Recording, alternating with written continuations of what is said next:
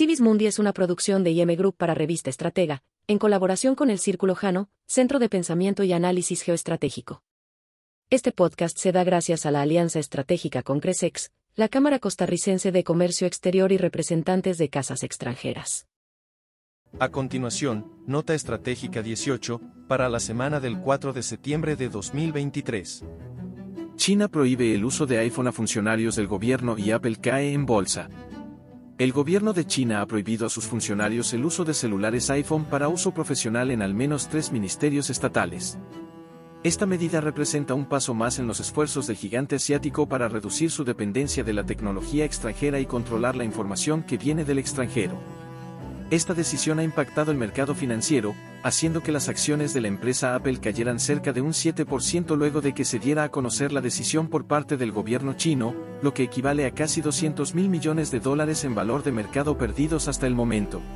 La decisión de China de prohibir el uso de iPhone por parte de funcionarios públicos parece ser una respuesta a las restricciones impuestas por Estados Unidos a empresas chinas como Huawei y la popular red TikTok.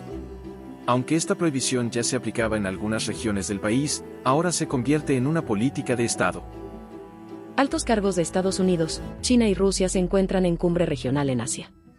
La vicepresidenta estadounidense, el primer ministro chino y el ministro de Relaciones Exteriores ruso se encontraron este jueves 7 de septiembre en la cumbre del este asiático en Indonesia, que ofrece una inusual oportunidad de interacción a alto nivel entre estas tres potencias. La cumbre también reunió en Yakarta, capital de Indonesia, a dirigentes de 18 naciones, incluyendo a los de la Asociación de Naciones del Sudeste Asiático, ASEAN, y las principales potencias presentes en la región. La reunión tuvo lugar un día después de que el primer ministro Li Qiang advirtiera que las grandes potencias deben manejar sus diferencias para evitar una nueva guerra fría.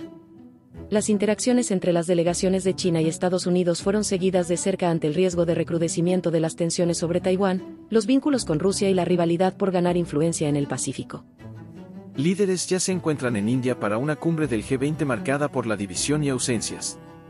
El presidente estadounidense Joe Biden, el primer ministro británico Rishi Sunak, la primera ministra italiana Giorgia Meloni, el presidente de Argentina, Alberto Fernández y el jefe del Consejo Europeo, Charles Michel, son algunos de los líderes que ya se encuentran en Nueva Delhi para el encuentro de alto nivel que inicia este sábado 9 de septiembre los presidentes de Rusia y China decidieron no viajar, mientras que Estados Unidos y la Unión Europea advirtieron acerca de las dificultades para alcanzar una declaración final conjunta al cierre de la cumbre de dos días. Además de Rusia y China, otro de los grandes ausentes, sin contar al presidente del gobierno español, Pedro Sánchez, que contrajo COVID-19, es el mandatario ucraniano Volodymyr Zelensky, ya que India decidió no invitar al presidente de Ucrania para evitar que el foco del encuentro fuera la guerra iniciada por Rusia. No obstante, es poco probable que el tema quede de lado. Los líderes occidentales quieren que cualquier declaración final incluya una fuerte condena a la invasión, mientras que India ha sugerido que el texto común condene el sufrimiento causado por el conflicto, pero que también refleje la postura de Moscú y Beijing de que la cumbre del G20 no es el lugar para la geopolítica. Estados Unidos monitorea de cerca la economía china. La secretaria del Tesoro, Janet Yellen, afirmó este viernes que Estados Unidos monitorea cuidadosamente los retos económicos de China, que enfrenta un fuerte declive que pone en riesgo el crecimiento mundial.